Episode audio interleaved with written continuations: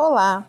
A nossa atividade de hoje, de língua portuguesa, ela é um pouquinho diferente, tá? Hoje será uma leitura.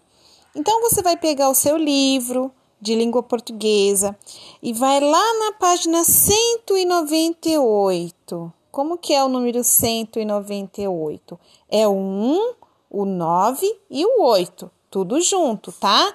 198. Lá na página 198, tem uma história chamada A Princesa e a Ervilha. Você vai ler essa história, tá? Só que você não vai ler essa história só para você, você vai ler essa história para mim, para professora. Então, você vai pedir para a mamãe ou para o papai ou para algum adulto que estiver perto de você para ou gravar um áudio